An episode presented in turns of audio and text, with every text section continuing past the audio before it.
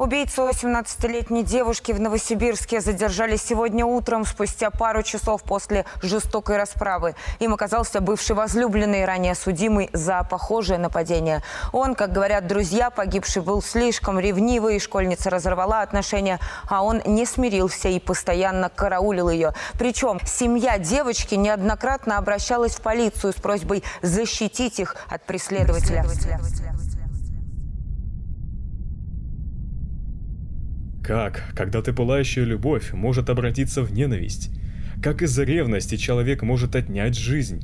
Что делать, чтобы предотвратить это в своей жизни? Ответ на самом деле не так прост, как кажется, если вообще еще может казаться.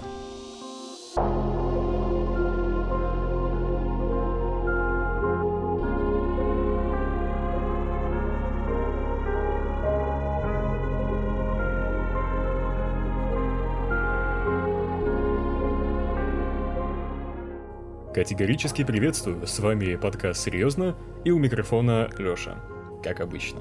Недавно в телеграм-канале я провел опрос, где нужно было выбрать одну из четырех тем. Из названия начала подкаста вы уже поняли, о чем пойдет речь. О манипуляции, ревности и абьюзе. Начнем с первого. Что такое манипуляция? По данным русской Википедии, психологическая манипуляция – тип социального воздействия или социально-психологический феномен – представляющий собой деятельность с целью изменить восприятие или поведение других людей при помощи скрытой, обманной и насильственной тактики в интересах манипулятора. Из этого можно понять, кто такие манипуляторы и чем они занимаются, но, к сожалению, мы еще не знаем, как они это делают. Поэтому можно разобрать парочку самых популярных видов манипуляций. Люди-манипуляторы используют, как правило, три рычага влияния. Это страх, стыд и вина. Не перепутайте с вином. Такие люди отнимают энергию, а после общения с ними чувствуешь себя опустошенным. Если это незнакомые люди, то в этом случае самое простое – это прекращение общения. Но часто манипуляторы – это самые близкие люди – родители, супруги, братья и сестры. Так что случается, что нами манипулируют те, от кого мы в той или иной степени зависим, например, начальник или преподаватель. Как же понять, что рядом находящийся человек является манипулятором? Манипуляторы часто бывают обаятельны, благосклонны и милы. Они заставляют нас поверить себе. Манипуляторы умеют находить слабые места и давить на них для достижения своих целей. Одной из самых любимых тактик манипуляторов – это обвинение и игра на чувстве вины. Часто манипуляторы включают жертву. Целью этой тактики показаться беспомощным, неспособным помочь себе, тем самым заставляя других людей действовать вместо них. Также для манипуляторов не существует личной границы других людей. Их не заботит, что они могут кого-то обидеть, побеспокоить, поставить в неудобное положение. Поэтому можно разобрать пять основных правил при общении с манипуляторами. Доверяй, но проверяй. Манипуляторы, как правило, часто прибегают к лжи, и перед тем, чтобы оказать услугу или ответить на просьбу, неплохо было бы проверить достоверность озвученного. Не принимайте на свой счет. Цель манипулятора – использовать ваши слабые места, вызвать у вас чувство вины, страха или обиды. Постарайтесь отслеживать эти чувства и вспомните, что проблема не в вас, а в нем самом. Поспешишь, людей насмешишь. Очень часто манипуляторы требуют быстрой реакции ответа, тем самым не давая возможности все обдумать. Поэтому если вы чувствуете, что на вас пытаются давить, принуждают к немедленному принятию решения, то не торопитесь. Дистанцируйтесь от давления и тщательно все обдумайте. Учитесь говорить «нет». Это умение одно из самых важных. Всегда помните, что вы вольны устанавливать свои приоритеты. Вы вправе сказать «нет», не испытывая при этом чувство вины. Также можно дистанцироваться, сведите разрушающего сообщения к минимуму, насколько это возможно, и не пытайтесь изменить этого человека, потому что чаще всего изменение другого человека обернется для вас крахом и полным разрушением отношений.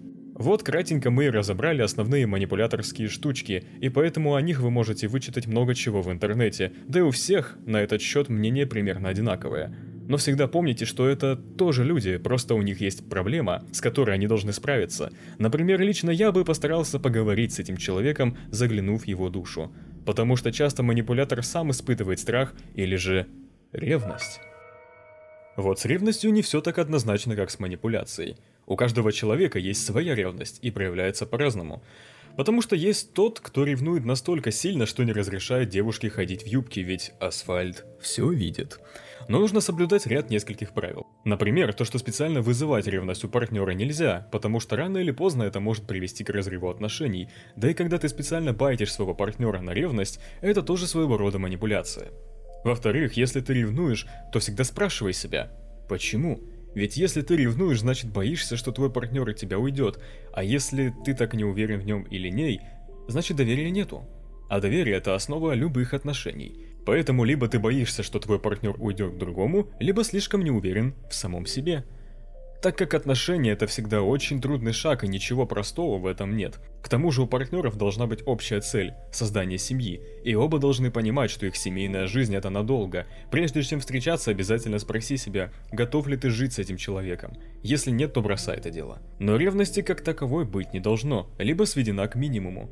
Ревностью ты загоняешь партнера в какие-то рамки, которые сам же и построил, но это вообще неправильно. Птица в клетке никогда не будет счастлива, но в любых отношениях мы боимся потерять того, кому доверили всю свою жизнь и секреты, и это производит страх. А страх рождает контроль. Вот так мы плавно и перешли к основной теме – абьюз. Иначе контроль – вмешательство в личную жизнь. Партнеры должны быть в гармонии друг с другом, а не созависимы. Ведь часто один зависим от другого, из-за боязни потерять партнера будет выполнять все его приказы и манипуляции. А когда манипулятор наиграется с жертвой, то скорее всего подыщет новую. Каждый из нас это уникальная личность со своими странностями и недостатками, но среди этого есть огромное множество хороших сторон, и не нужно это контролировать или подгонять под себя, иначе партнеры вместо созидания отношений будут стоять на их руинах. В любые отношения нужно вкладываться, и ты, да, ты, должен или должна в первую очередь заботиться о партнере, как бы это странно ни звучало. Не каждый сам за себя, а друг за друга. По-другому не получится. Поэтому замещайте свою ревность заботой. Вместо страха пусть будет любовь, а вместо контроля пребывает свобода и уважение друг друга. Я надеюсь, что этот подкаст будет для вас полезен, и буду рад вашей оценке и комментарию. Также большое спасибо выражаю Димашиной Серафиме за предложение этой темы. Если у вас есть какие-то идеи или просто хотите раскритиковать мой подкаст, буду ждать с нетерпением. Всем спасибо за прослушивание и до следующего выпуска.